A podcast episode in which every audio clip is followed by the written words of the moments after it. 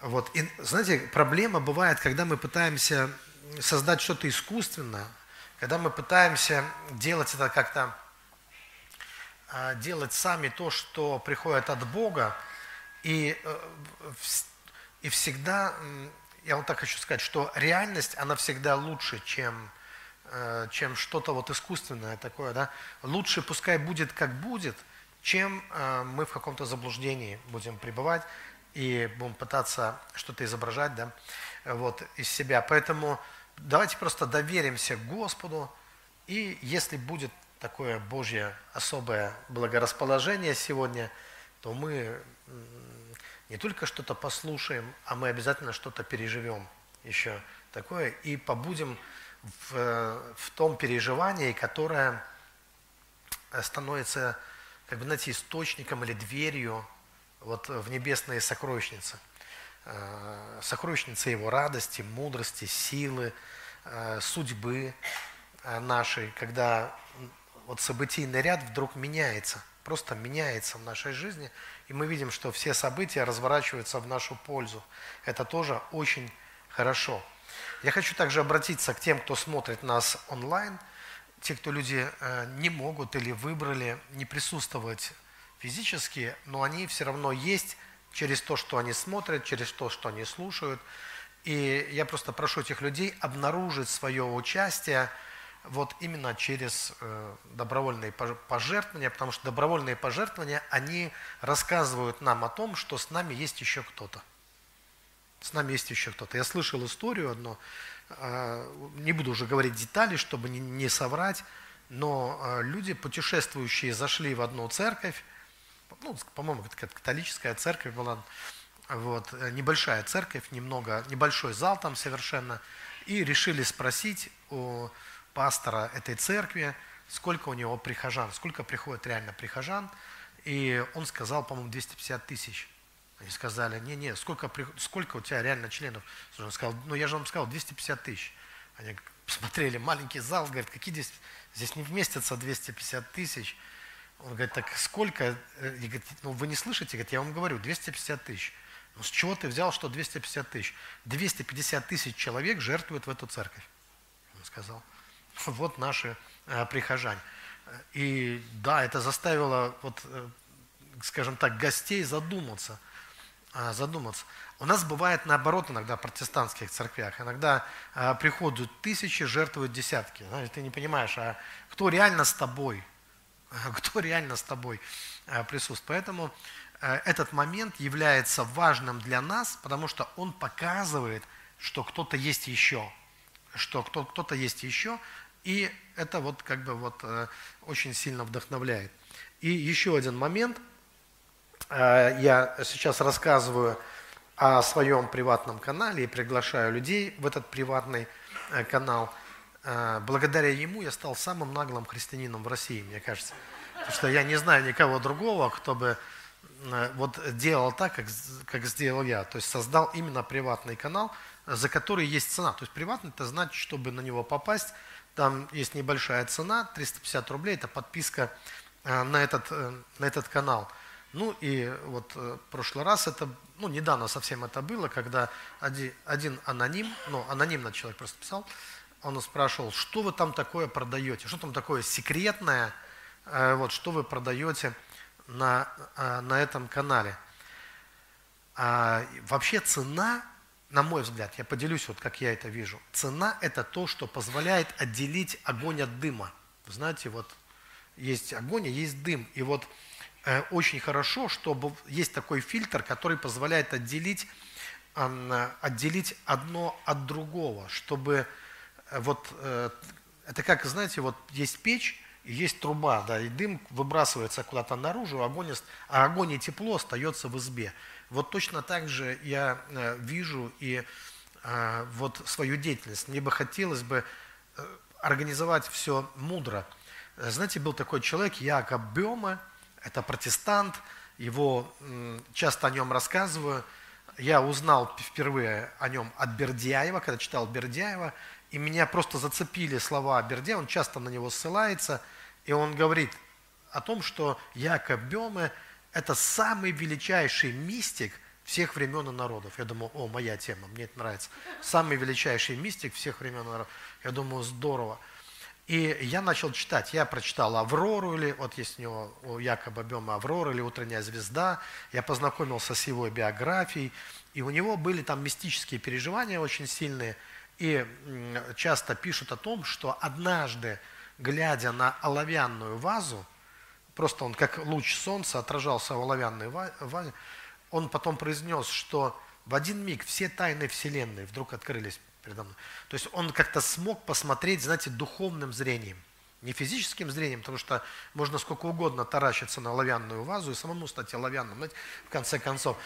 А, а можно что-то вдруг, да, это вот подлинное созерцание, оно открывает тайны Божьи, скровенные Божьи тайны открывает.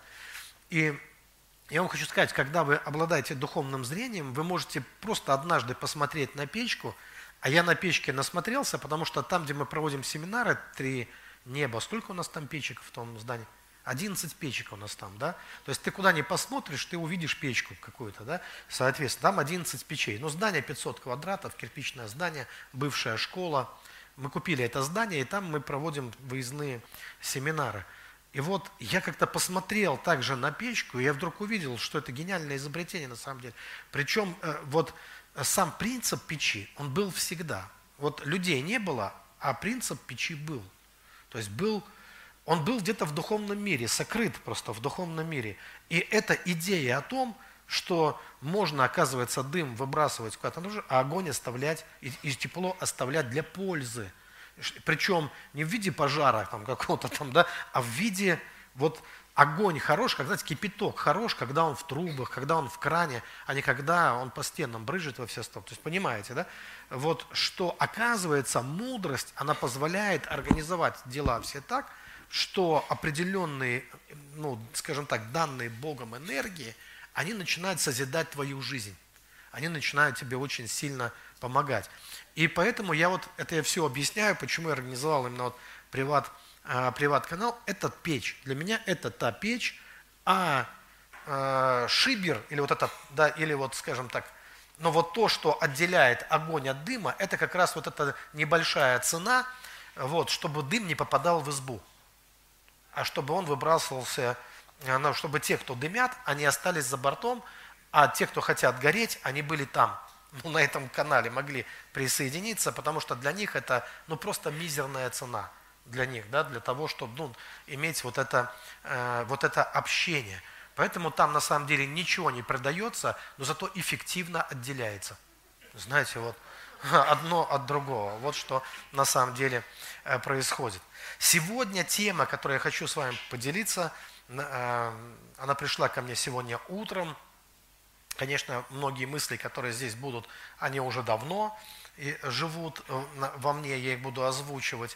Но вот так собрать это в одну тему, пришло, пришла ко мне вот это желание именно сегодня утром, как обычно у меня и бывает, потому что у нас допоздна, до, до скольки у нас домашка было, до часу, до пол первого мы, короче, собирались, как начали в 8, да, и разошлись в конечном итоге, вот последние, да, ушли пол первого, наверное.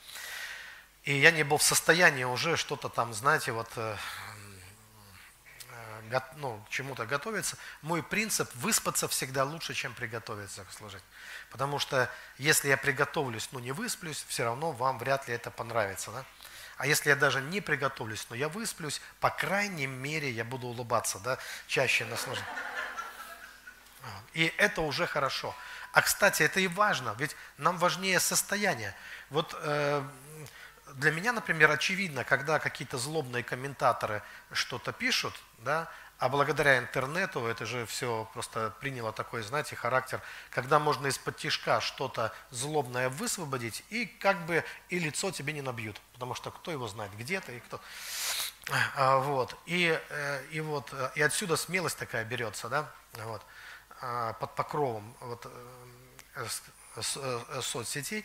И и э, когда я вижу, что вот на христианском поле полно тоже таких э, злобных комментариев, э, которые что-то вот так вот, момент, который не понимают, к сожалению, многие люди, это та энергия негативная, которая человек высвобождает, она обнуляет любой текст, который он пишет, делает его ничтожным. абсолютно.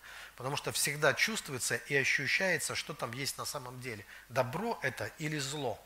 Добрый человек, он, э, он как минимум проявит уважение э, к другому человеку, как минимум проявит э, проявит уважение. Хорошо, давайте я вам это немножко по-другому даже расскажу. Вот я вчера был вот с Алексеем, кстати, сегодня приехал с Алексеем. Иван, Алексей, передашь одну Ивану, а одну я себе оставлю. Вот Иван вот сидит, да, чтобы Иван хорошо отдыхал, он хорошо послужил, и он хорошо, хорошо отдыхал. Так вот, мы, э, Алексей у нас пастор и э, лидер э, служения реабилитации, и мы пошли с ним, устроили себе культурную программу, и мы два часа бродили по Пушкинскому музею, там сейчас выставка нас также приманила, это золото сарматов, в общем-то, ну там все понятно, с золотом сармата все понятно. Там основное, что там сразу бросается в глаза, это олени, вот, а, отделанные золотом олени с деревом на голове.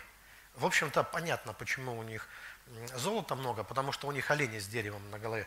Вот. Мне кажется, это как-то взаим, взаимосвязано. Знаете, вот как бы символически это все показывает какой-то вот э, такую веру в процветание, да, вот э, такую невероятную веру в процветание, и, видимо, эта вера работала у них. Такое, было, такое ощущение сложилось по этой выставке, что они не знали, куда его деть, и лепили из него все, что только приходило в голову из золота.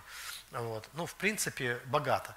Но вот больше произвело впечатление, даже там, знаете, не фараоны, эти там гробницы, не э, вот эти античные, огромное количество античных скульптур там и так далее – а вот более всего картины, кстати, я как-то хотел их обойти, так заглянул, увидел, даже помню, шаг сделал в зал, думаю, а, опять картины.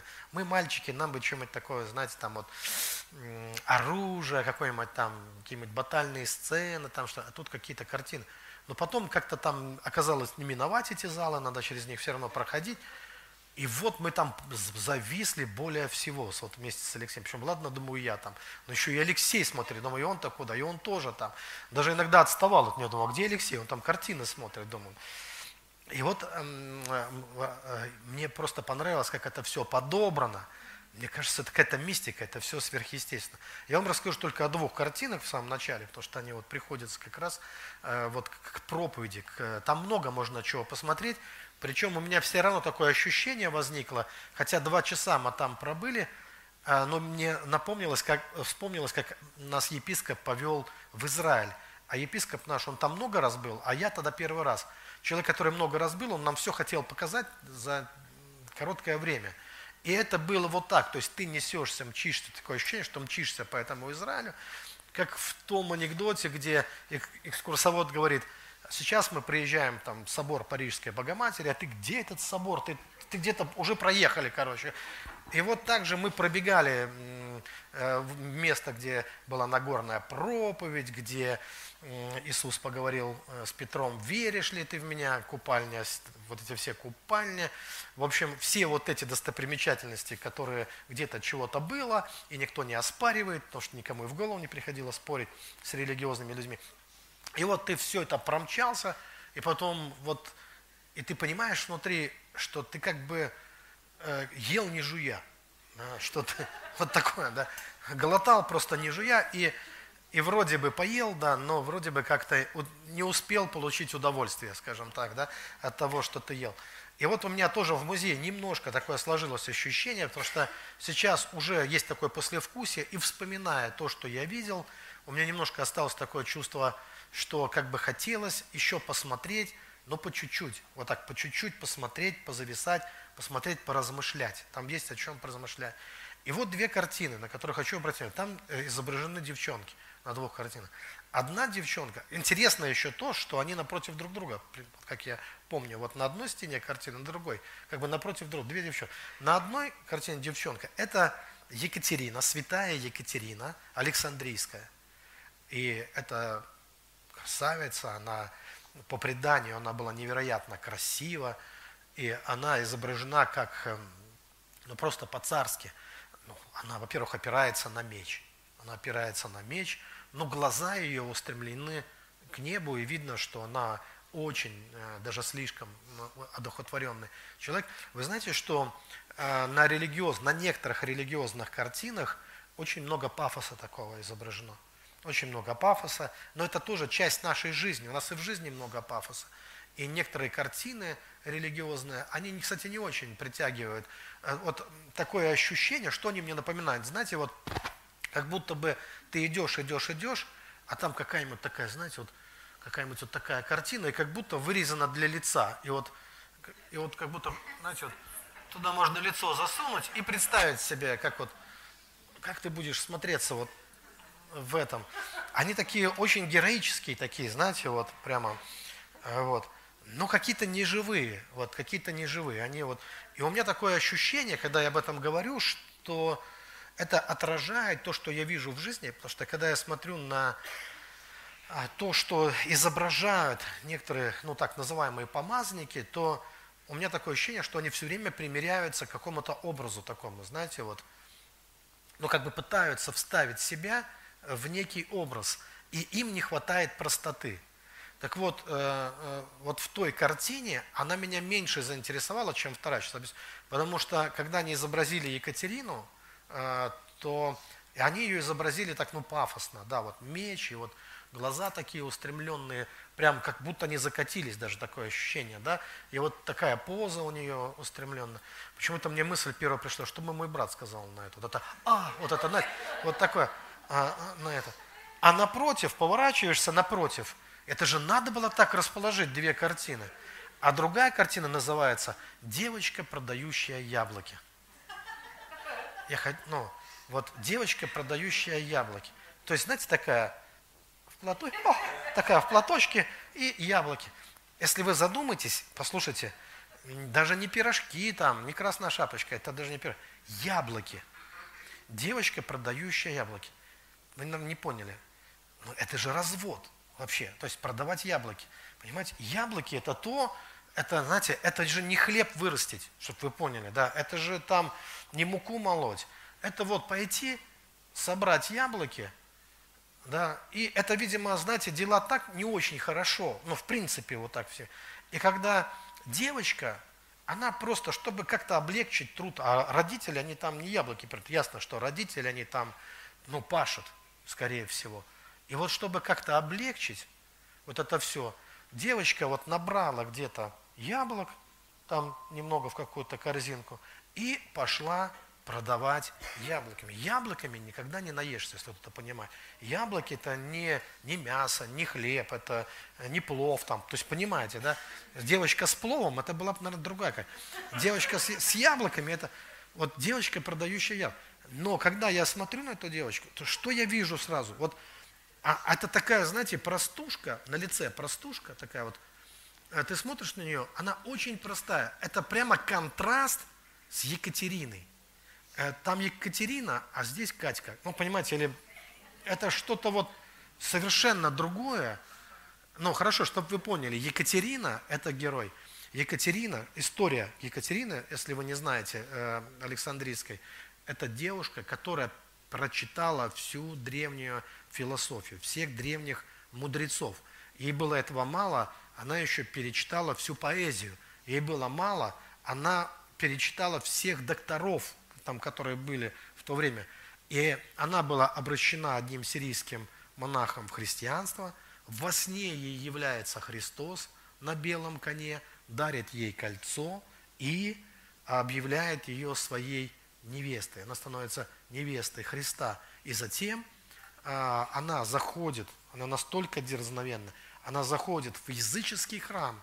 Это второй э, переход со второго в третий, второй, третий век, рубеж второго, третьего века нашей эры. Она заходит в храм, где император, язычник, поклоняется там, и она бросает ему вызов, она говорит ему о том, что он должен принять христианство и так далее. А он, плененный не ее речами, а ее красотой, потому что она от природы, от Бога наделена невероятной красотой. Он приглашает ее к себе во дворец, и он собирает всех мудрецов языческих, чтобы обратить ее обратно в язычество. Но она настолько умна и образована, что она ну, побеждает всех этих мудрецов, естественно, их сжигает разгневанный император – естественно, сажают ее в темницу, естественно, он пытается ее сам лично обратно обратить в язычество, у него ничего не получается.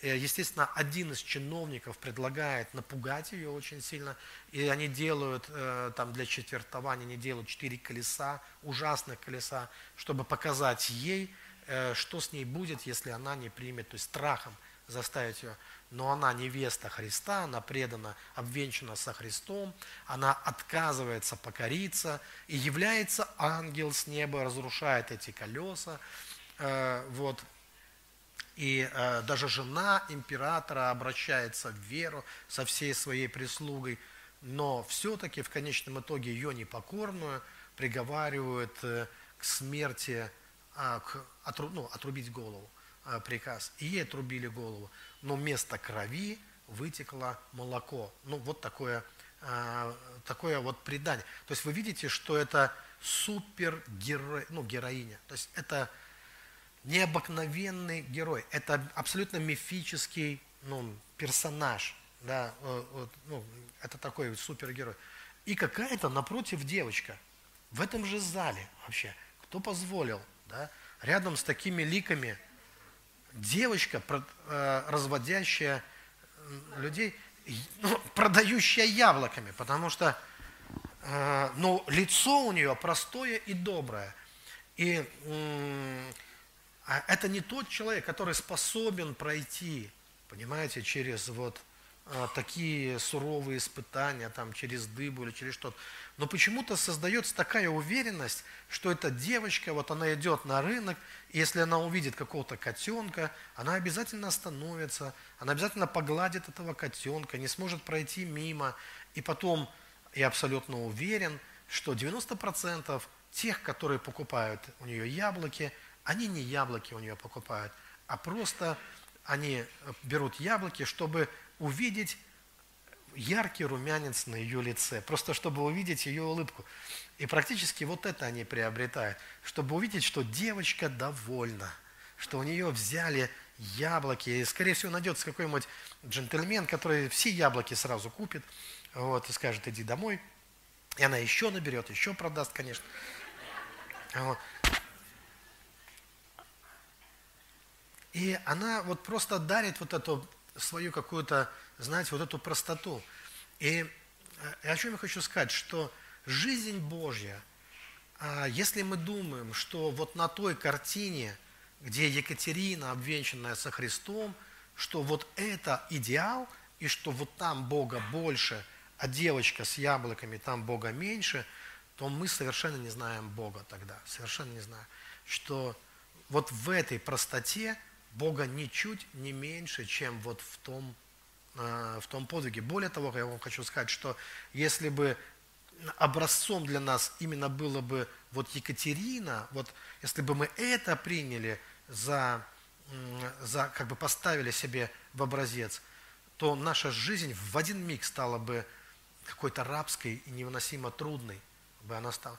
И мы бы все в один миг уклонились бы от простоте, от простоты во Христе Иисусе. И от жизни вот этой тихой и безмятежной, о которой говорит Господь, мы бы сразу бы отошли, и все стало бы для нас очень тяжело, и мы бы как бы, многие из нас, мы, ну что ли, как предатели, как враги, как, ну, как какие-то неполноценные бы сразу бы стали, потому что вот так вот, как она, да, вот так вот, ну, во-первых, у нас ума часто не хватает, чтобы и времени, чтобы все это прочитать, вот, что она прочитала – да, и еще и понять, прочитать талантно еще можно, а вот еще и понять, что там написано, это совсем сложно. Вот уже, э, вот, и, и, и, и, и поэтому нельзя Екатериной мерить жизнь. Екатерина. Это исключительные люди, э, мы даже не знаем, была ли она на самом деле, но мы понимаем, что это исключительные люди для исключительных моментов жизни. Но почему-то, знаете, как-то притягивает нас – вот не там, где пафос изображен, а притягивает наше зрение и становится чем-то более близким и родным нам вот эта святая простота.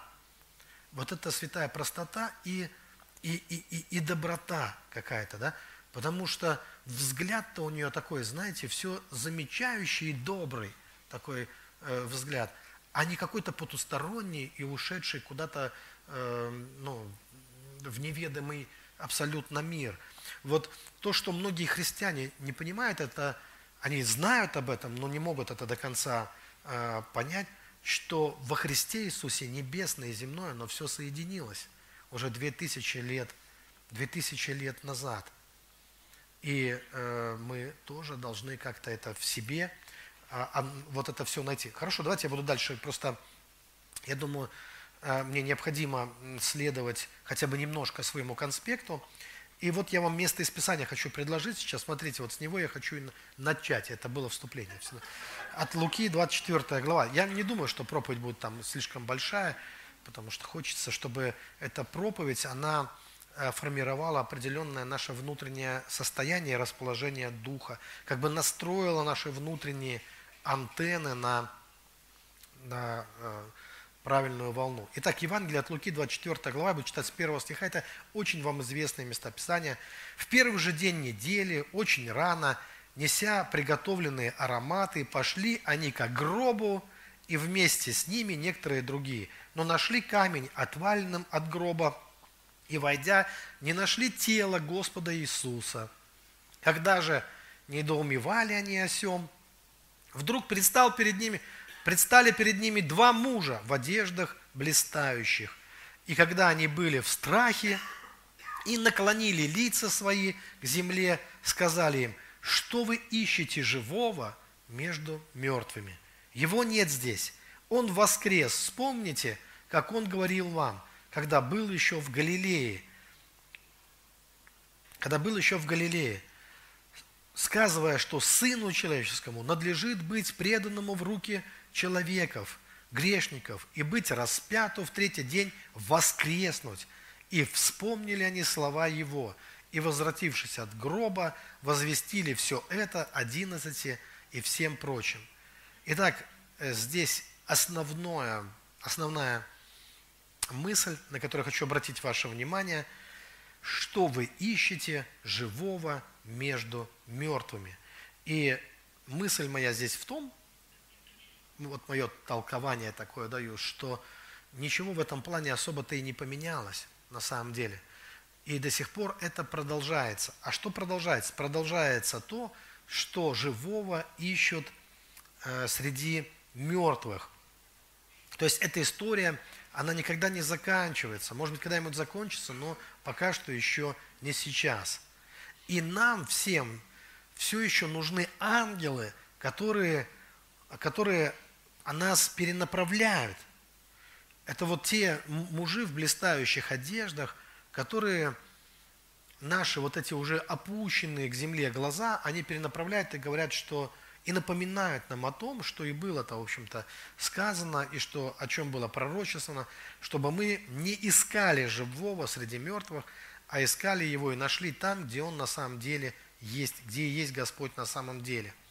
Вот. И так оно и случается, что на протяжении всей истории хри... Э, христианства, Христа, у меня такое складывается ощущение, это мое ощущение, вы можете сравнить со своим. Мое ощущение, что Христа постоянно убивают, заваливают тяжелым религиозным камнем, превращают служение Ему в религиозный ритуал, но могила оказывается пустой, потому что Христос снова воскресает и является, и э, снова является. Так что, а когда является, потому что там дальше, если читать, там ребята как раз, которые говорят, а не горело ли в нас сердце – и снова зажигает, зажигает сердца. Что есть вот э, в христианстве есть и мертвое, и живое. Все это присутствует.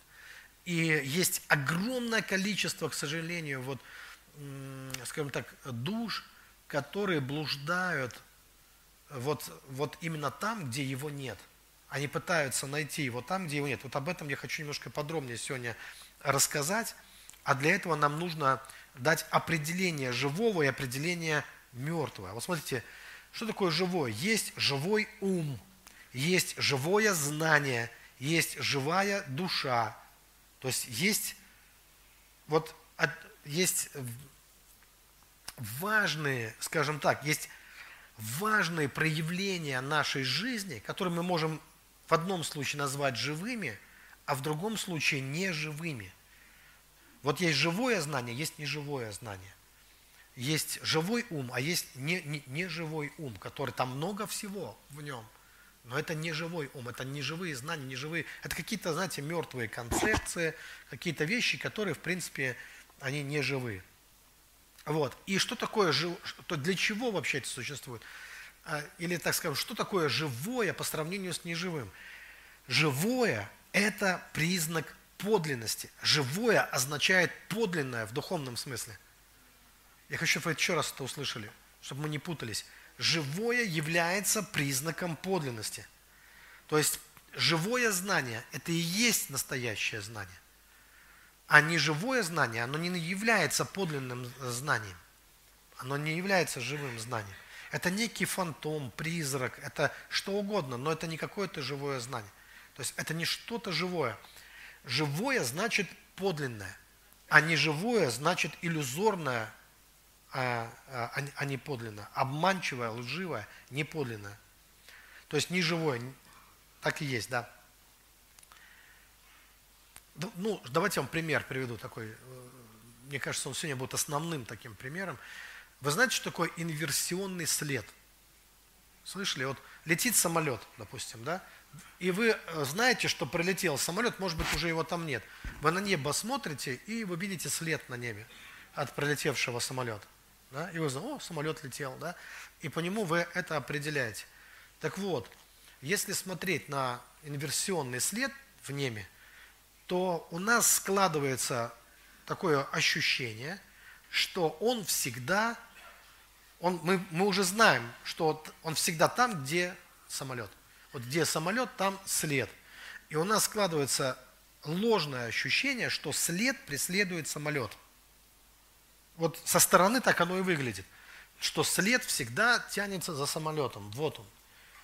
Но правда в том, что если приблизиться и разобраться, посмотреть, что на самом деле происходит, то правда в том, что след всегда убегает от самолета.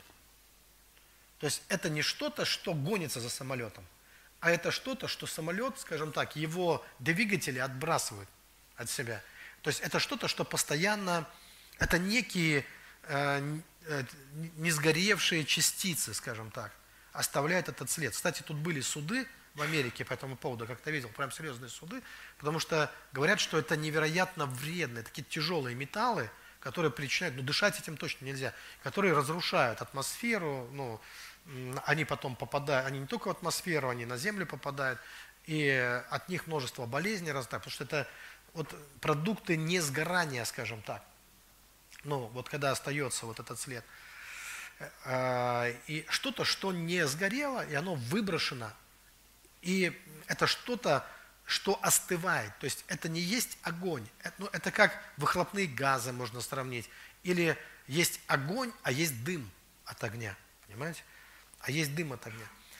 Так вот, э, дым и все, что в дыму, это, э, то есть процессы, которые там происходят, они связаны э, с остыванием. Вы можете ждать от этого чего угодно, но э, везде, где дым – там происходит на самом деле остывание чего-то. Остывание, и потом просто это все где-то растворяется в атмосфере, загрязняя ее, по сути дела. То есть э, э, сам огонь в данном случае, он полезен, потому что вот этот огонь, тепло, это то, что дает энергию на самом деле. Но есть продукты сгорания, вот это, да, то, что вот, ну, как не продукт, ну, то, что осталось, скажем так. И если мы посмотрим с вами на историю христианства, то многое, мы иногда путаем вот то, что делает Христос, если мы посмотрим, что делает Христос, Христос спасает, исцеляет, восстанавливает семьи, там, исцеляет больных. Помните, как сам Иисус, как о себе свидетельствовал, говорил, то ли тот, или ждать нам другого. И он говорит, там, посмотри, скажите, что вы видите, что хромые ходят, там, слепые э, прозревают. Вот это то, что делает Иисус. Но когда мы видим а, различных ужасах религии, об изощренных пытках, о каких-то э, тюрьмах, о каких-то, э, знаете, э, ну, такой тотальной несвободе, подавлении личности, э, противостоянии э, как, знаниям, образованию там, и всем, ну, как вот такие, знаете, темные моменты, то вот это все не имеет никакого отношения э, к божественному свету. Вы понимаете? Это, это всегда вокруг христианства, это всегда где-то вокруг Христа, но это такой некий инверсионный след. Это следствие именно остывания – ну, вы знаете, что дыма без огня не бывает. Да? То есть, если бы не было бы огня, не было бы и остывания. Это же мы тоже прекрасно понимаем, да? То есть, ну, где-то был огонь. И многое из того, что на самом деле происходит в христианском мире, это много дыма. Вот дыма всегда больше, скажем так, дыма много. Но весь этот дым, это что это такое? Сущность его это когда-то что-то было, там, не знаю, пробуждение 90-х, там, или еще какие-то там движения были, да, славные, от Бога. Какие-то вспышки, пробуждения, возгорания и так далее. И после этого остается такой некий инверсионный след, то есть остается много дыма, вот разного, да. Вот, и, э, к сожалению, ну, я так скажу, что проблема многих заключается в том, что они видят этот дым, они идут туда, а идут в надежде найти э, вот тот огонь, который там должен быть, приходят и, и блуждают в этом дыму, как ежик в тумане. Да? Вот они блуждают, они понимают, а где огонь-то где? А там э, все, чем там занимаются, это благополучно остывают. И вдруг ты видишь, что эти люди, которые вроде бы, э, вот, э, они-то и появились благодаря тому, что, понимаете, никто бы из нас, мы бы сегодня не были бы христианами, если бы не было никаких вспышек пробуждения в мире. Мы бы не были бы христианами. Но у меня возникает вопрос, вот ты как христианин, ты э, поддерживаешь какую конкретно культуру? Горения или остывания? Постепенного остывания. У нас даже принимание мантии, знаете, я вот иногда вижу, что есть многие христиане, которые от кого-то хотят принять мантию. Но на самом деле, по сути, если разобраться, вот это принимание мантии, то знаете, что это такое? Это ну, где-то была вспышка, потом она выбросила какой-то уголек, этот уголек начал остывать, но он успел там еще что-то там поджечь, какую-то бумажку, потом эта бумажка сгорела, она успела поджечь там какой-то сухой листик, листик, сгорая, умирая, успел там какую-то там, знаете, еще пылинку, и ты такой, можно и я приму тоже это помазание? Давай, принимай, конечно, что, ничего не принять там, да? Но ты, по сути дела, принимаешь что-то, что оно уже не имеет перспектив в будущем – оно, оно еще вчера уже, там, позавчера начало остывать, и ты встал в один ранг с этими святыми. Ты такой, да? Вот. Э, и я хочу от вас тоже принять. Э, дайте мне ваш огонь. А там не огонь, там едкий дым уже. Там, ну, просто, там то, чем дышать вредно даже уже. А ты такой, это, это как раньше, знаете, там кто-то, ты такой, в другого там, знаете, уже вот. И такая передача перегара, знаете, от человека в человека. Такой ядрен батон такой, такой, знаете, такой, уже вот при, при, такое принятие. И ты сколько не жди, ну, ну, ну послушайте, инверсионный след, это только кажется, что ну как же, вот там же что-то летит и что-то дымит. Ну, как бы вот он же гонится за этим самолетом. Да он не гонится за самолетом, он улепетывает постоянно. И мы видим, что везде, где есть какая-то бурная христианская деятельность, где Бог реально совершает чудеса, там все время кто-то остывает. Поймите, там всегда кто-то, всегда кто-то горит, и всегда кто-то остывает. Это вот такие неизбежные ну, процессы. Они просто происходят. А в чем мудрость наша должна быть? В том, что мы должны делать выбор. Вот суд в чем состоит? Кто возлюбил свет, идет к свету. Кто возлюбил тьму, идет во тьму. Но свет и тьма, они там рядом находятся буквально, рядом. И в религиозном мире у нас есть и то, и то существует. Полно тьмы, религиозной тьмы, и полно света, реального, мистического, сверхъестественного, божественного света, его тоже хватает. Но мы сами для себя должны сделать выбор. И вот это и есть выбор между жизнью и смертью, на самом деле. Потому что остывающее – это умирающее, а разгорающееся – это как раз начало нового э, вот какого-то нового движения. Это именно то, что, э, то, что разгорается. Итак, смотрите, в тезисах теперь. Э, неживое указывает, что нечто когда-то было. Это тоже важно понять. А неживое указывает на, на то, что нечто когда-то было. В музее там мы были, кстати, там глиняные похоронные маски. Такие, знаете, вот есть. А, это уже не живое. Просто глиняная похоронная маска в музее, которая указывает, что когда-то кто-то был – но его там нет уже. Нету его там уже. Или как терракотовая армия тоже. Тоже очень интересный такой момент. Мне кажется, очень вот, э, распространенное такое явление в наше время. Терракотовая такая глиняных людей. Знаете, что такое терракотовая армия? Да, это вот глиняная армия умершего императора. А? Ну вот, терракотовая. И мы иногда думаем, что вот чем больше мы иногда думаем, что успех – это когда у тебя не 10, 20, даже не 100 глиняных человечков, а если их будет тысяча, вот мы победили. А если их будет 10 тысяч, а если мы стадионы наполним терракотовыми глиняными человечками, мы вообще победу в мире совершим. Вы знаете, что количество глиняных бойцов не свидетельствует о победе вообще никак. Там нет, там нет никакой победы победа, она не в том, сколько глиняных будет человечков э, вокруг нас, а победа, живет ли хотя бы один, на самом деле. Победа, она э, в, реальном изменении происходит, когда вот происходит реальное изменение. Вот если хотя бы одна душа, она живет, был мертв и ожил, пропадал и нашел, вот это величайшая победа. Вот в чем победа. И если эта живая душа будет ходить по земле, то это невероятная победа на самом деле. Я, например, вижу в чем победу. Когда Иисус отказался поклониться сатане, вот поклониться духу этого мира.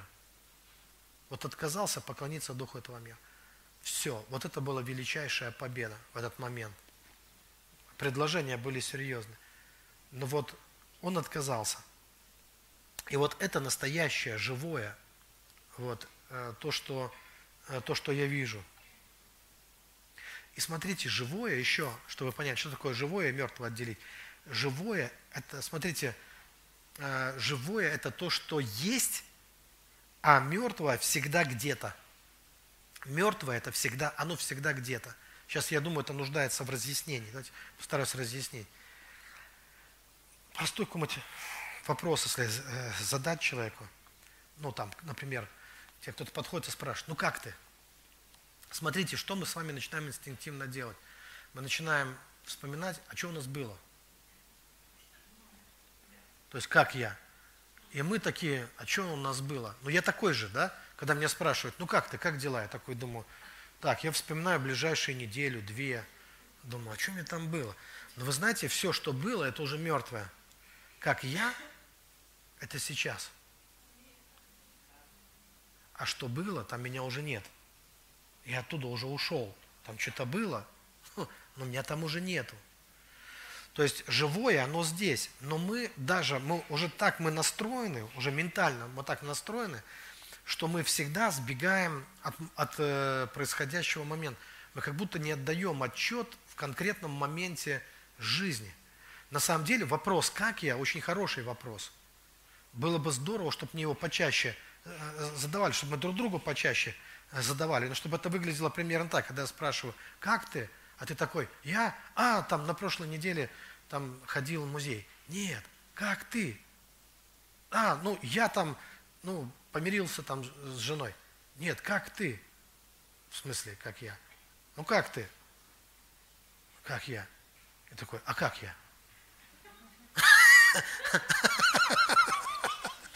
И ты, и ты начинаешь возвращаться в себя.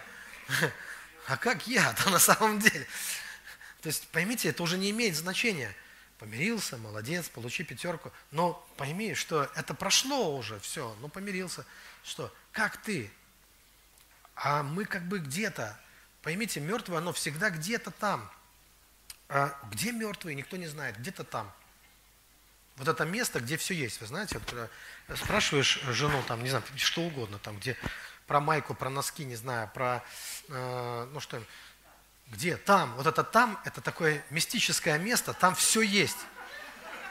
Все потерянные вещи тобой, все там. Не беспокойся, там.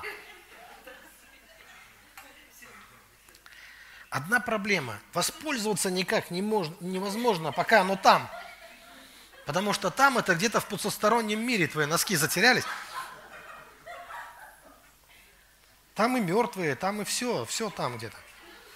А здесь-то что? Здесь конкретно, здесь, на ногах твоих, где они? Чего нету? Вот это важно, понимаете, что здесь там, там, там-то все ясно, там все уже есть вообще.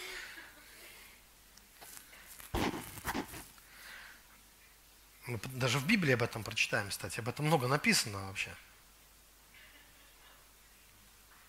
Дойдем до этого еще. Итак, вот этот вопрос, как ты, как э, ты себя чувствуешь, как твои дела, вообще это, ну мы даже и спрашиваем, ну на самом деле с этим, там, я говорю, Алексей, как там твои дела?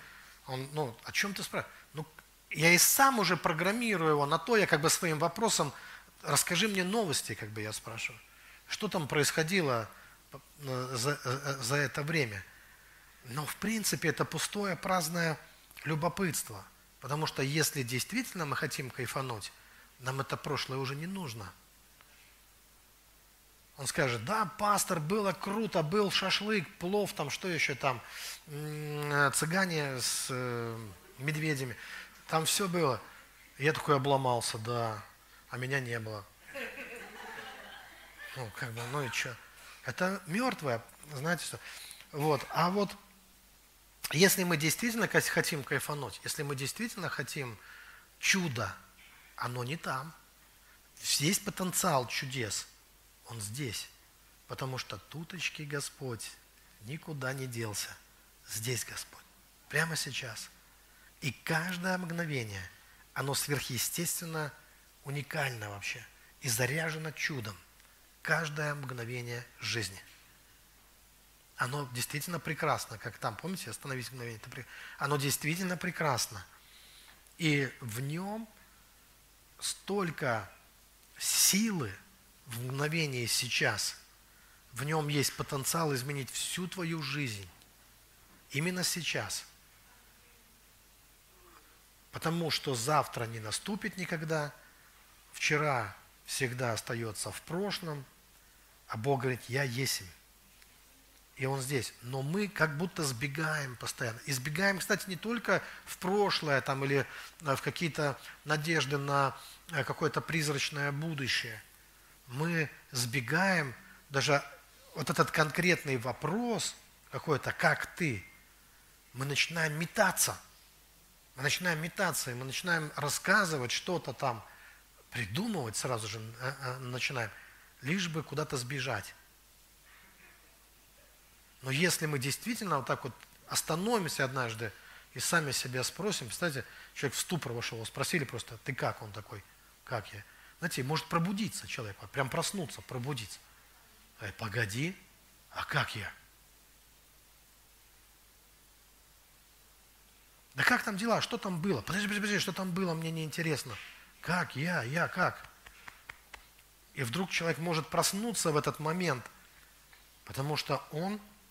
И здесь же вопрос даже не в том, что, знаете, вот как это в эзотерических практиках учится, что необходимо ощутить э, атмосферу, э, вот желательно ощутить сначала там, как чувствует себя твой палец на ноге, потом подняться до колен, потом, может, до пуза доберемся, а там что-то в животе перевернулось, там потом вверх отрыжка пошла, верхняя чакра открылась. Ну, знаете, вот, ну, как бы вопрос-то не, не про то, как ты чувствуешь, какая атмосфера, знаете, сколько раз я приходил на собрание, и атмосфера сложная бывает на собрании. Вот вчера была хорошая, или прошлое там воскресенье хорошее, приходишь на очередное служение, а оно нехорошее. А еще есть люди такие, вот, ну, бывают такие, они люди настроения. Люди настроения, они хороши, когда у них хорошее настроение. Потому что когда у человека настроение, хорошее настроение, он даже на служение идет, и уже облака расступаются, цветы расцветают, птички начинают чирикать, у них даже приплод, там сразу же, там, не знаю, там рыбки в этих, э, в прудах начинают сразу умножаться. И когда он заходит на служение, то он настолько мощно транслирует свое настроение. Проповедь у пастора пошла вообще. Э, ну, как бы, люди возрадовались там, помазание пришло, потому что он просто прямо как реактор вот этого настроения. Но, к сожалению, к следующему служению у него настроение испортилось. И тучи собрались над церковью, знаете, лужи замерзли, птицы сдохли, прям. И, и все люди должны почувствовать себя невероятно плохо. Если хотя бы одна какая-то ненормальная душа улыбается все еще, улыбится, скалится, то там будет такой выброс негативной энергии, пока всем не станет плохо, потому что ему не станет хорошо, пока всем не станет плохо. И пастор пробивается, пробивается через эти железобетоны. Неважно, какая у него была проповедь, там просто кто-то сел и начал транслировать э, вот, это, э, вот эту свою э, энергию. И э, за 30 лет пасторского служения, если бы я вот так вот каждый раз медитировал и спрашивал, а какова атмосфера в зале? Скажу вам откровенно, да, э, что мне как-то стало все равно, какая там атмосфера в зале. У меня хорошо, как у тебя, не знаю. И не надо распространять на меня свои флюиды, вот эти там. Твои, ну, ну. И поэтому ответ на вопрос, как, как ты, для меня ответ на вопрос, а как ты, это не, э, это не вопрос о том, что я должен почувствовать атмосферу здесь и сейчас, а это другой, более глубокий для меня вопрос. Это вопрос о том, а соединен ли я с источником моей жизни в данный момент. Вот о чем. Потому что моя атмосфера – это атмосфера неба, не атмосфера зала, а атмосфера неба. Вот моя атмосфера. Почему? Потому что все остальное – это просто дым. А огонь весь там. Весь огонь и весь свет, он там. Это свет неземной. Но все, что мы видим на земле, это продукты сгорания уже, поверьте. Да, это это уже какая-то, даже если оно кажется очень горячим, все-таки это уже в процессе остывания. А огонь, который там горит, он вечный. Знаете, что интересно? Что его никто никогда не зажигал. Никто его никогда не зажигал, а это значит, что никто никогда его и не подтушит. У него нет ни начала, ни конца. Имя ему безначальный. И он настолько же и бесконечный, этот огонь. Поэтому я всегда могу обратиться к этому огню, потому что и он есть причина моего существования. Я есть только благодаря тому, что этот огонь есть. Этот огонь единственное, что необходимо существует. Все остальное, весь мир, вся Вселенная, практически это продукт его деятельности, это продукт деятельности Бога. Это сотворенный мир. А огонь Божий нетварный, несотворенный, вечный Божий огонь. Поэтому для меня ответ на вопрос «как ты?» – это то, что должно обратить мой взор вот к этому огню, чтобы я нашел э, связь с источником внутри себя. Потому что если у меня будет связь с источником, у меня все хорошо. Если я связан с источником, то все, слава Богу, все хорошо в моей жизни. Главное этого не терять. Тогда я живу. Он живет, и я живу. И тогда я могу сказать, в твоем свете я вижу свет. Вот что я могу сказать. И еще один момент тоже важный, что мы должны помнить, что мертвое, заметьте, оно связано всегда с забвением. Помните, даже эти женщины, когда они пришли к гробу, а гроб пустой, о чем им ангелы говорят? А вы забыли. Он говорит, вы забыли. Вы ищете живого среди мертвых. Почему? Потому что вы что-то обязательно забыли. Поэтому мертвое, оно всегда связано с забвением. И люди, которые, я сейчас говорю о христианском религиозном мире, которые со стороны кажется, что они ближе всех к Богу, а приблизишься, и прозрение, если ты хотя бы немножко, ну, у тебя есть вот это, понимаете, вот способность видеть истину, хотя бы чуть-чуть, правду, ты вдруг смотришь, и ты прозреваешь, так эти все уважаемые люди, они бегут от Бога. Они горели когда-то, они были там в сопле, в этом, э, вот, а сейчас уже в соплях. То есть, ну, как бы поменялось. То есть, они, как бы, знаете, они уже раз, и они, ну, они на самом деле бегут. Они и тебя, и тебе предложат бежать вместе с ними. Но ты вдруг поймешь, они бегут не в огонь, они бегут от огня. И как только они, если ты вспыхнешь, то первое, что будет, придут с огнетушителями и скажут, о, ты, ну, как бы ты, что, ты давай-ка с этим поосторожней, ты что там, ну, как. Мы как бы здесь только говорим об этом, а не живем в этом, как, ну, намек такой. А ты прямо, тут, тебе, какая дурь тебе пришла в, гору, в голову э, лезть прямо в печь, туда. Да. Дыми с нами, что называется мы прекрасно дымим. Коллективно, как бы, да? Это как в том анекдоте, да, как про ежика. Он брат мой рассказывал раньше, еще в детстве. Много ли мы пыли подняли, там ежики бежали. Да? Много. Так чем же мы не кони, знаете? Да? И почему это происходит? Ответ на вопрос просто. Потому что забыли. Значит, что-то забыли. Значит, горели. Значит, было посвящение, был огонь все было по-настоящему, но забыли про это.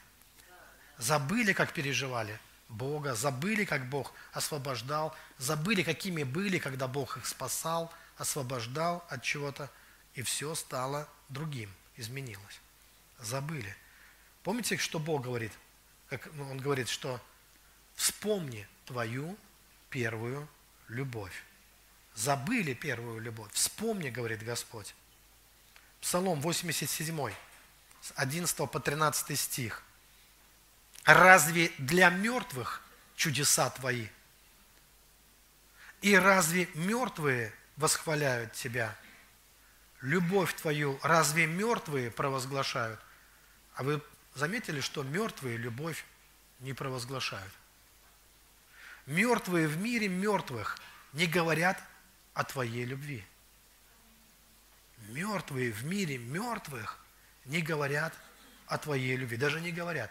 Мертвые в мире забытых не говорят о твоей доброте. А, кстати, в каноническом переводе, я вам современно что в каноническом э, там сказано «земля забвения». В земле забвения. Мертвые, они живут в земле забвения. Мертв... И дальше – Итак, мертвые в мире забытых не говорят о Твоей доброте. Мертвые не могут видеть дел чудесных Твоих. Не могут они видеть дел чудесных Твоих.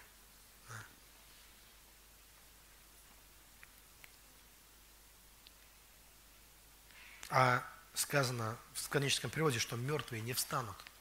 Не встанут и не прославят Бога. Ты можешь ждать сколько. А почему не встанут? Мы все ждем, ждем. Когда же они встанут? Когда же они пробудятся? А Библия говорит, не встанут, потому что, ну, прости, забыли. Чтобы встать, нужно для начала хотя бы вспомнить. Хотя бы вспомнить.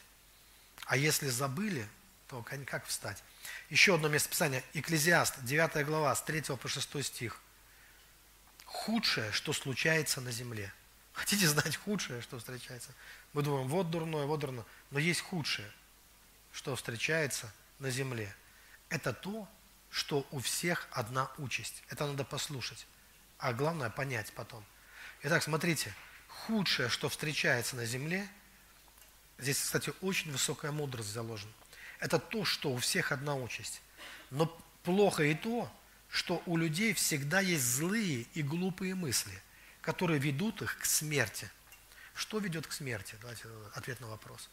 Глупые и худые мысли, которые ведут к смерти. У каждого, кто жив, есть надежда. У кого есть надежда? У каждого, кто жив, есть надежда. И эти слова правдивы. Живая собака лучше мертвого льва. Живые знают, что они умрут, но мертвые не знают ничего. Очень важные слова. Смотрите, что это означает? Давайте расшифруем. Живые знают, что умрут, но мертвые не знают ничего. Человек, который действительно наслаждается своей жизнью, вот он, он живой, он в Боге, для него самое страшное – это духовно умереть. То есть он знает, что это угрожает ему. Если он остынет, он умрет. Он просто умрет. И он станет э, религиозным человеком, агарком, дымом, инвестиционным следом, э, продуктом э, сгорания, остывающим. Вот чем он станет. И слава его обратится в ничто. Но когда он смотрит на мертвых, он вдруг обнаруживает, а у них нет этого переживания вообще.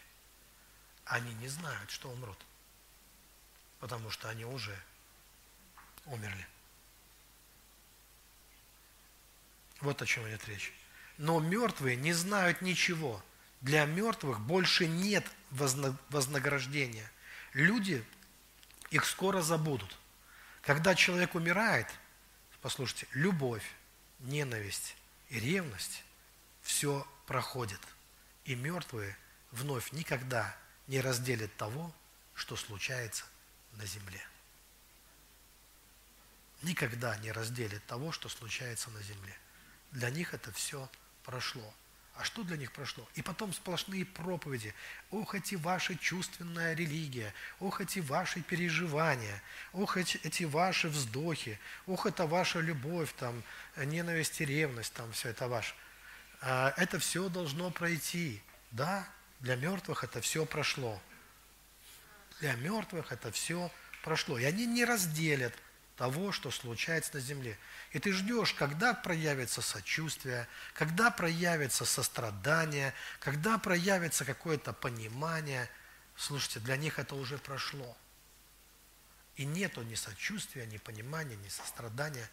Это признаки мертвого уже, что это стало мертвой религией. Мертвая религия не знает никакого сострадания или сопереживания. Там звучат правильные пафосные речи, красивые речи, э, за которыми ты понимаешь, не следует никакой, никакого соучастия абсолютно в реальной жизни. И то, что реально случается, никого не интересует.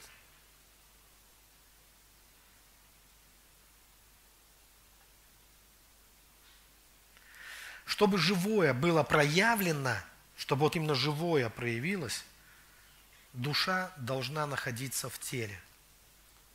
Живое – это единство души и тела, слова и дела. Потому что тело для слова – дело. Я вам так хочу сказать, да? А, реальное дело. То есть, когда то, во что мы верим, не, не расходится с тем, как мы живем и как мы делаем –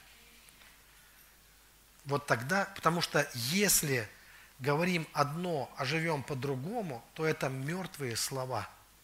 Это просто, как бы они красивые, пафосно не звучали, это мертвые слова. Смерть – это распад. Это когда душа покидает тело. Тело отдельно, душа отдельно. Слова отдельно, дела отдельно. Общаясь с разными на разном уровне с религиозными людьми, я был бы абсолютным слепцом, если бы я не замечал, что многие суперпомазники, они на самом деле раненые, несчастные психи. И я говорю это не критикуя их, а сострадая на самом деле. Потому что жить с такой башкой тяжело. Ну, с психованной абсолютно. С расстроенными нервами – многие, они наделали, конечно, много разных героических дел э, в жизни, но они пришли в нас такое перегоревшее, нервозное э, и ужасное психическое состояние, что однажды я задумался, и я таким буду. Знаете, что меня остановило вот такое? Потому что вроде бы ты должен быть последователем, ну как бы последователем, но когда ты смотришь на учителей – на итог их жизни. И знаете, здесь вопрос не видимости, не декоративности, не того, как это выглядит, как вот, э, ну, некое такое, знаете, а, временно успешная организация, да, а состояние самого человека. И это мне напоминает, хорошо, вот 90-е, 90-е э, у нас клуб культуры и отдыха, у нас там были служения. Рядом такой был ресторанчик, где бандиты деньги отмывали обычно в нем. И наш лидер прославления пошел официантом работать. Ну, 90-е денег нет. Пошел работать с официантом. А я работал вахтером. Это было очень удобно. Я был пастор-вахтер. Короче, я держал под собой этот клуб культуры и отдыха там, да. Там же служение проводил и за порядком там, э, там следил. И вот начиная смена у меня, я иду в этот ресторанчик, чтобы встретиться с лидером прославления, ну, по, поговорить. У него там тоже смена. И приезжает какой-нибудь браток такой, ключи от машины там на, на, на пальце, вот садится за столик. Это вот частая картина в 90-х, я вам расскажу. Жизнь такая дурная штука. Он рассказывает. А у меня тоже ключ, ключи на, на, на пальце. Только у меня от клуба по соседству, как бы там. Он что, что, тачка твоя? Да не, не, не тачка. Вот. И вот он мне, жизнь такая плохая. Я ему говорю, не у всех. И знаете, такой сбой программы в голове такой. В смысле? И я видел такое страдание в лице. То есть сказать, что человек там без денег, там без успеха, успех есть. И много раз я слышал, Андрей, вот успех есть, а счастье где? То есть как-то люди обломались, они были уверены всегда, да я такой же был, что успех приходит, э, ну вместе с успехом приходит счастье, я думал. А вдруг, прикинь, оказалось, нет вообще. Успех приходит, счастья нет никакого. То есть, оказывается, это вообще не одно и то же. Вот что как-то оно не обязательно вместе идет.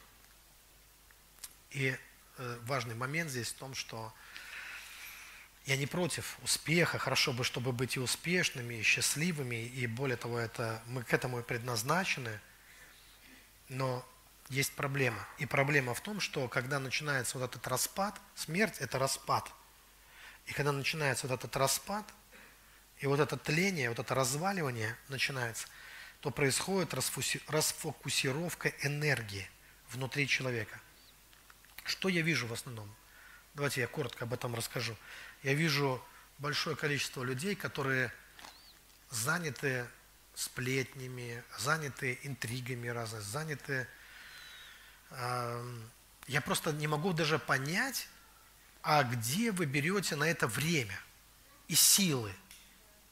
Я могу тебе сто процентов сказать, что если у тебя хватает сил на пустые переживания, у тебя точно нет сил, чтобы э, войти в какой-то успех в твоей жизни. Потому что здесь надо понимать, что у тебя есть одна и та же энергия, и она либо направлена на то, чтобы жевать сопли, на то, чтобы расстраиваться, на то, чтобы там истерить, на то, чтобы там э, э, грызть себя или грызть кого-то, либо ты это делаешь, и тогда твоя энергия уходит на это. И тогда у тебя очень мало сил остается на что-то реально стоящее. То есть, когда надо сделать что-то стоящее, где ты силы возьмешь? Их просто не будет. Их не будет. Вот э, я не не могу обижаться на людей. Не потому, что, знаете, вот, а я объясняю, это единственная причина не в моем благородстве или не в моих добродетелях. У меня просто нет на это энергии. Это слишком дорого мне обходится. То есть, если я начну на кого-то обижаться, это обойдется мне слишком дорого. То есть, тогда я обворую сам себя. А зачем мне это делать? Зачем мне себя обворовывать? Зачем мне тратить энергию на это? И, откровенно говоря, это немножко позвучит эгоистично, но это правда жизни, это в том, так оно и есть, что я просто не хочу себя обделять. И я часто встречаю, что люди пытаются меня там унизить, пытаются меня обидеть, там, то, что я не в того Бога верю, и никакой я там... Я, я, это, я это слышу там постоянно, это, э, это слышу, или, там, или, или что я вторгся куда-то, вы вторглись там на Украину. Я говорю, я не, ну, вот ваша армия вторглась, я говорю, у меня нет армии. Я говорю, простите. Я говорю, моя армия, Может быть, и вторглась бы куда-нибудь, но у меня нету никакой армии вообще. Что. Если бы была, то что стоять просто так? Ну, идите, вторгнитесь куда-нибудь. Но у меня нету никакой армии, чтобы она вторгалась. Вообще. И, и вот, ну, тратить время на вот эти переживания, если люди думают, что они не понимают просто, что да нет у меня, ну откуда у меня сила? Это, э, это не из-за того, что я такой сильный, и у меня такое супер благородство, что я все покрываю. Просто некогда. Ну, некогда. Некогда переживать, некогда расстраиваться. Но это так не всегда было. У меня было время, когда я вошел в глубочайший застой в своей жизни, когда я приходил в церковь, чтобы рассказать какую-нибудь позитивную проповедь, и начинал накручивать хвосты всем. Все равно. Вот начинал, знаете, за здравие, заканчивал за упокой. Но то не я проповедовал, а мои раны. То есть, когда у тебя много ран, и они кровоточат, из них вытекает вся твоя энергия. И ты хочешь людям сказать, какие вы хорошие, как я вас всех люблю, но вы-то меня не любите, вы же обо мне не забыли. Вы вообще, вы, у вас то, у вас это, вы неверные, вы такие, вы сякие. Ну, вот это пасторская проповедь, да? Вот всем объяснить. Например, знаете, э, влепить всем пришедшим за опоздавших.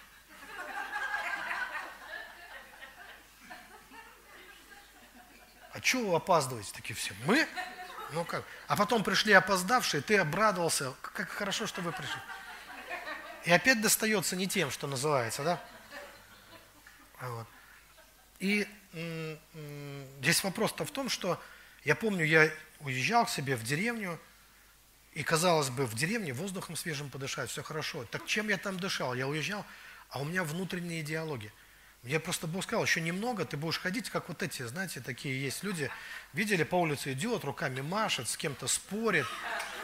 Вот. Ну, я был близок к этому уже, да, потому что у меня там такие битвы происходили. Я ему, а он мне другой, а как ты, а я тебе тогда, а этот, как обидно на тебе. И вот там, знаете, вот пошла орда на орду и ударилась морда морду там, и все это внутри твоей головы, это все. И потом ты сидишь, или вот это любимое сладкое занятие, когда собираются твои друзья на кухне и вспоминают, а помнишь того-то, а, собака, отступник, да, предал на, а вот этот, ну это то, а что у него, у него, да говорят, в бизнесе поднялся, ничего, Бог там, да. И так хочется подпроклясть кого-то тоже. Они же нам столько. Мы им, а они нам там. И все. И вот, знаете, вот это все. А, и однажды я понял, у меня в жизни есть э, чем заниматься вообще-то. Вот что мне Бог объяснил. Вот буквально то, что заняться нечем, что ли.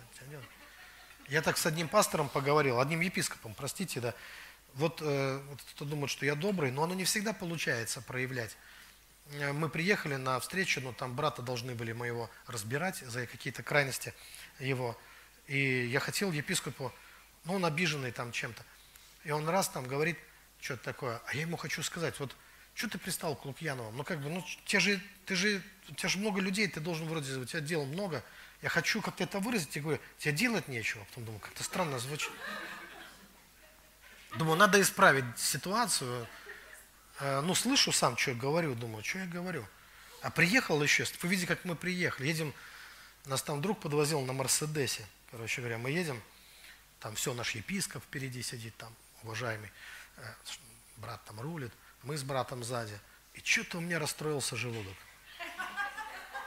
Я думаю, надо как-то себя выручать. И вспоминаю, у меня там какая-то такая уже замызганная пачка смекты, спасительная, одна такая – ну, такая, миссионерская такая, знаете, для каждого миссионеру надо иметь с собой что-нибудь такое. И я ее достал, и, ну что, мальчишка, бутылка у меня была, ну вот, бутылка, да, вот, Гошка, ну, немножко воды там, думаю, сейчас я насыплю туда, размешаю, выпью. И что-то я сыпал, то ли я чихнул, то ли что. Короче, у меня все лицо вот так вот на свитере, в этом порошке. И в этот момент машина, вжж, мы приехали, короче, и двери открыли. И я такой, вот, такая, вот такое лицо, вот такое и, у меня, и вот такая у меня фантазия, как бы такие едем, как братки, как будто мы там какую-то дорожку ты нюхал, и. Ну что, братья, о чем говорить будем, с кем разбираться-то? На, на, на стрелку приехали такие, короче, братья Лукьяновы.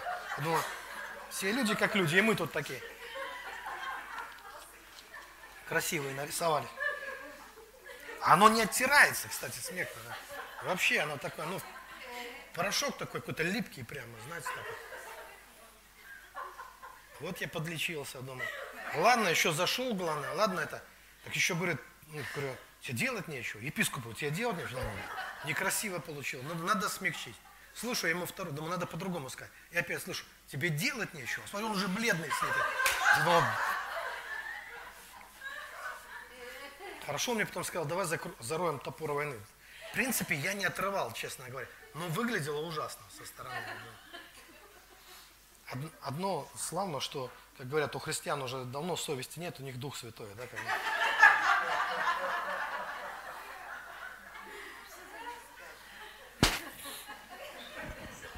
Я как-то себя быстро простил за эту дерзость. Но... Опять же, причина в чем? Нет времени и сил тратится на лишние переживания. Многие люди, они слишком драматизируют жизнь. Вот в чем их проблема. Мы слишком много энергии тратим не туда, драматизируем жизнь. А надо иногда просто сказать, проехали, все, двигаемся дальше. А, конечно, будут ошибки, конечно, мы будем попадать в какие-то нелепые э, ситуации, может быть, выглядеть как-то немножко странно. Но, в принципе, это все на самом деле мертвое. Э, есть вещи, которые видит Господь. Вот он, он, он сердце видит. Он видит твое сердце, и он знает тебя. И он видит тебя во всех ракурсах. Мне кажется, Бог иногда смеется с нас, когда Он все эти вещи видит. Просто вот. Итак, смотрите, живое – это то, что, надо, все, ускоряюсь, это то, что э, соединено с источником, это то, что соединено с божественным светом. Помните Евангелие от Иоанна, 1 глава, 14 стих? В нем была жизнь, и жизнь была свет человеков.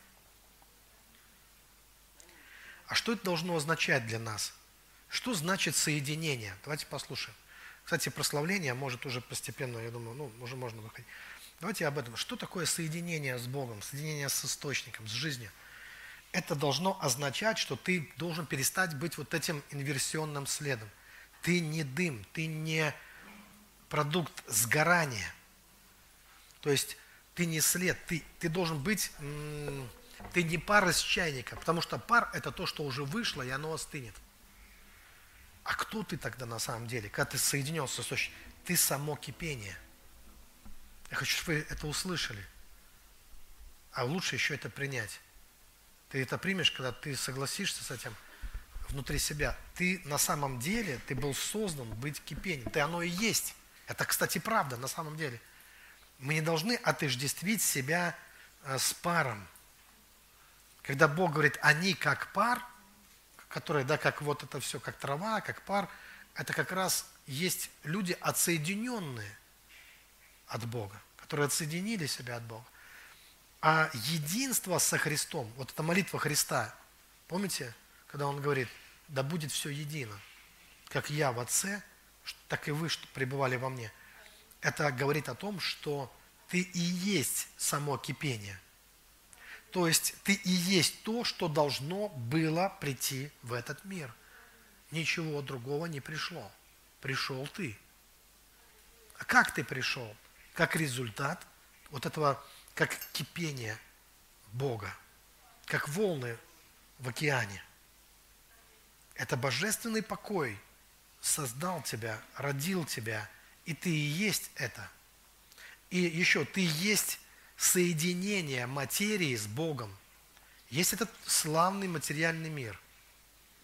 Это великолепный материальный мир, который сотворил Господь. Это чудо творения. Звезды, космос, все это чудо творения. А ты есть то соединение материи с Богом. То есть через твою душу с душой Бога через твой дух с духом Бога соединился этот видимый мир.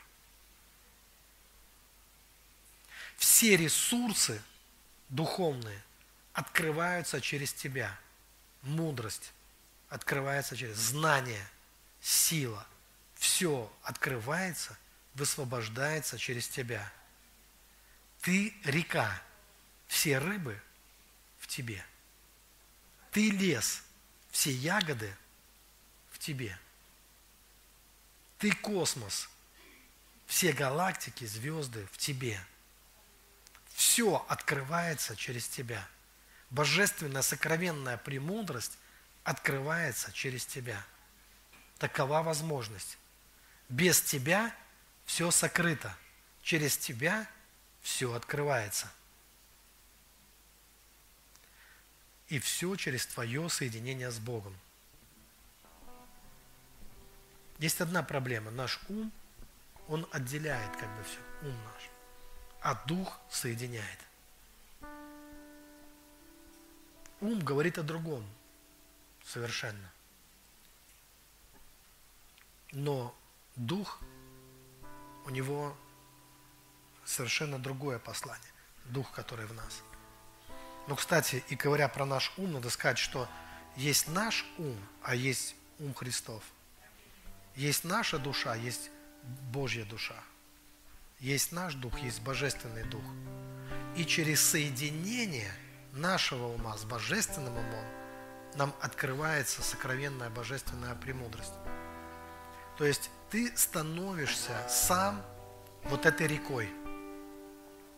Огромное количество людей, они просто селятся у рек. Я имею в виду, вот они находят человек-река, они селятся, они черпают из него, не понимая того, что они сами есть река. Они просто в это не верят. Они просто это не приняли. И поэтому у них такие щенячьи глазки бывают, поэтому они такие бывают жалкие, ничтожные. Не потому, что они жалкие, ничтожные, потому что они приняли этот образ. Они приняли такое видение самих себя. Но ведь в чем правда, если разобраться? Ведь ты есть само кипение, ты есть само горение. Бог горит тобой, Бог живет тобой, Бог светит тобой. И еще раз хочу сказать, все в тебе на самом деле открывается в тебе. Нету другого. Мир ничего про себя не знает. Солнце ничего про себя не знает. Космос ничего про себя не знает. Но твоими устами открывается знание о космосе, о звездах, о мире. В твоей душе это все переживается. И это все через твое соединение с Богом. И все, что нужно, это соединиться с Ним. И давайте прямо сейчас мы пойдем вот в это состояние. Я предлагаю все-таки подняться, потому что это приведет нас в такую в активную фазу сейчас. И когда ты встанешь, то давайте не будем создавать сейчас никакой суеты.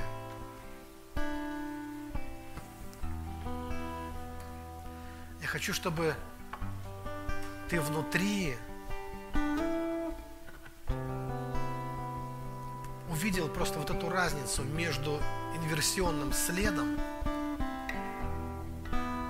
и самим горением, между дымом и самим огнем. И чтобы ты соединил себя с огнем, не с дымом, а с огнем. Чтобы ты увидел, что твоя судьба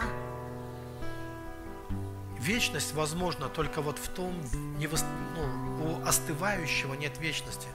У остывающего есть начало и конец. А пламя Божье, пламя Божьей любви, оно всегда горит и не сгорает. И чтобы ты соединил себя внутренне с этим пламенем и сказал, что я и есть рожденная огнем, я и есть рожденная Богом существование, я и есть то, что Бог хотел – и что Бог высвободил, а высвободил в этот мир, что хотел в это время, для этого часа. Бог высвободил меня. И Бог создал мою душу таким образом, чтобы я мог быть соединен с Ним, чтобы я мог быть соединен с живым знанием, с живой мудростью, с живым светом, И вот, и вот я есть это. Потому что это живет во мне. Этому нету подходящих слов, названий. Оно настолько великое, оно настолько необъятное, оно настолько священное, сакральное и божественное, оно настолько тайно, что ум не может это вместить. Но в этом есть огромный потенциал. Потому что источником является сам Бог.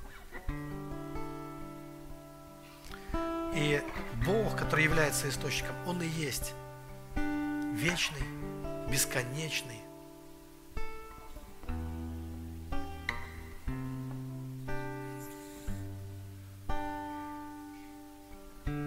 Он и есть непостижимое богатство, бездна премудрости. И эта бездна, она открывается во мне через меня. Она там, во мне, как сказано, Христос в вас, упование славы. Как сказано, разве вы не знаете, что Христос в вас? А Христос и есть это бездна богатства и премудрости. Это и есть ходящий по воде, превращающий воду в вино. Это и есть первенец в Царстве Божьем. И все это во мне сейчас. Не вчера, не завтра, это сейчас, здесь, сейчас во мне. Господь. И я позволяю этому проявляться в моей жизни. Я открываюсь навстречу своей судьбе. Я открываю в себе эти ресурсы и становлюсь самим кипением, самим горением, самим огнем. Потому что верою познаю, что Он во мне, а я в Нем. И мы в вечном танце с Богом находимся прямо сейчас. Это танец жизни. Я не танцую один. Эту песню жизни я не пою один. Но голос в голос, душа в душу, сердце в сердце мы вместе с Богом исполняем то, что называем жизнью. И я позволяю божественному свету проявиться во мне и выйти, и показаться Ему во мне, великому и непостижимому, учителю и мудрецу, и чудотворцу и целителю. Да выйдет Он, славный мой Иисус, и проявит себя в моей судьбе.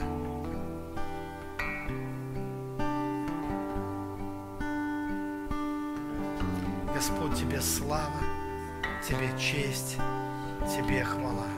Пускай сладостным чувством и ароматами небес, таким благоуханием небес проявляется божественная жизнь во мне. Помните, Иисус сказал, что реки живой воды потекут из чрева вашего. Некоторые люди знают разницу между речками и реками.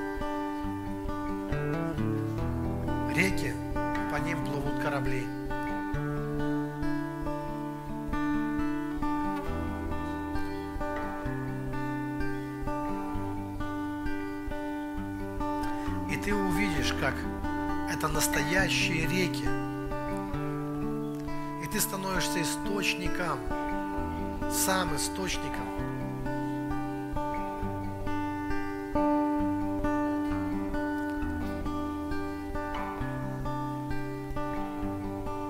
Секрет, конечно, во Христе, но и ты источник. Ты река.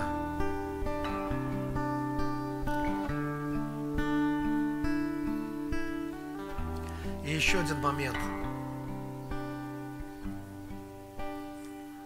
Твоя жизнь – это не только ты. твоя жизнь – это все, чем ты живешь. Это твои близкие, родные, твои дети, твои друзья, твои партнеры. Это все твоя жизнь. И сейчас, когда ты с этой высоты знания того, кто ты есть, начнешь высвобождать благословение, то, вы, то высвобождай благословение на всю свою жизнь. Я хочу, чтобы когда Бог благословлял меня, знаете, Он меня не благословит, если не благословит моих детей. Он меня не благословит, если не благословит мою жену. Он меня не благословит, если не благословит моих партнеров потому что тогда огромная часть моей жизни, она останется за бортом. Но когда Бог благословляет меня, я хочу, чтобы Он благословил тебя, потому что благословляя тебя, Он меня тоже благословляет. Потому что когда ты успешен, то я тоже успешен. Я хочу, чтобы это приходило глобально на все, что есть моя жизнь. а лучше на весь мир. На весь мой народ, на весь мир.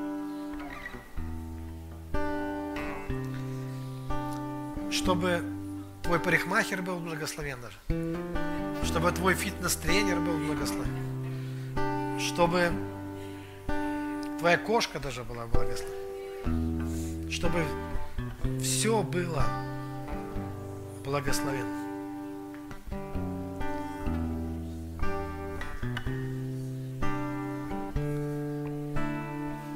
И тогда, когда Бог благословляет тебя, благословение будет неполным, если Он не благословит меня. Когда Бог благословляет моих детей, Он не благословит их жизнь, если не благословит их отца, их мать. То есть поймите, что для нас, для всех было бы очень славно, чтобы мы позволили Богу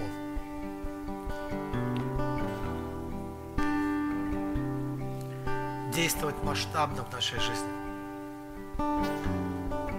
Чтобы мы разрешили Богу действовать не локально, а масштабно. Чтобы мы могли познать не только высоту и глубину, но и широту, и долготу, превосходящее разумение Его любви. Давайте сейчас согласимся, что благословение будет широким в нашей жизни, широким фронтом, широкой волной, оно пройдет через нашу жизнь. И давайте еще согласимся сейчас прямо, чтобы оно было долгим, не на минуту, не на день, не на два, чтобы нам познать долготу, насколько долгим бывает Божье благословение. Итак, мы призываем Тебя, Господь, мы призываем Твое имя, мы готовы принимать благословение от Тебя, и пускай оно мощным дождем прольется на нас, благословение Твое в нашу жизнь, полностью все будет покрыто Твоей славой, полностью все будет покрыто Твоей славой. И мы говорим об этом, потому что мы верим, потому и говорим. Потому что мы те, кто должен говорить. Потому что мы те, кто рожден для чуда. Потому что мы те, кто соединяем в себе земное и божественное. Потому что через нас благословляются наши, э, благословляются рестораны в Москве, барбершоперы, парикмахеры, э, э, массаж, массажисты. Через нас благословляются таксисты, через нас благословляются строители домов, через нас благословляются власти, правители, через нас благословляются. Через наше благословение оно растекается, распространяется на всех. Через тебя благословение распространится на даже на турков, на отели в Турции или где-нибудь в Греции, или где-нибудь, не знаю, на на фирмы в Китае, возможно. Через тебя распространится благословение на многих людей. Потому что ты магнит, ты сознающий, ты соединившийся с Богом. Ты причина, почему у людей все наладится в жизни у многих. Ты знающий и принимающий от Бога. И через тебя многие будут благословлены. Через тебя придут благословения автомобильные салоны.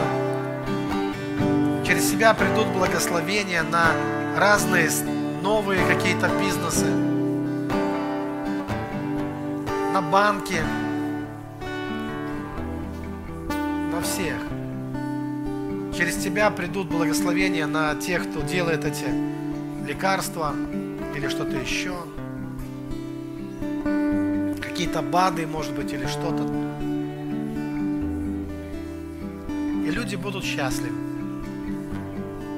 Потому что есть те, ради кого Бог благословляет этот мир. И чьим благословением будут жить другие люди, есть реки, которые текут. И одна такая река – это ты. Давайте сейчас Богу дадим славу.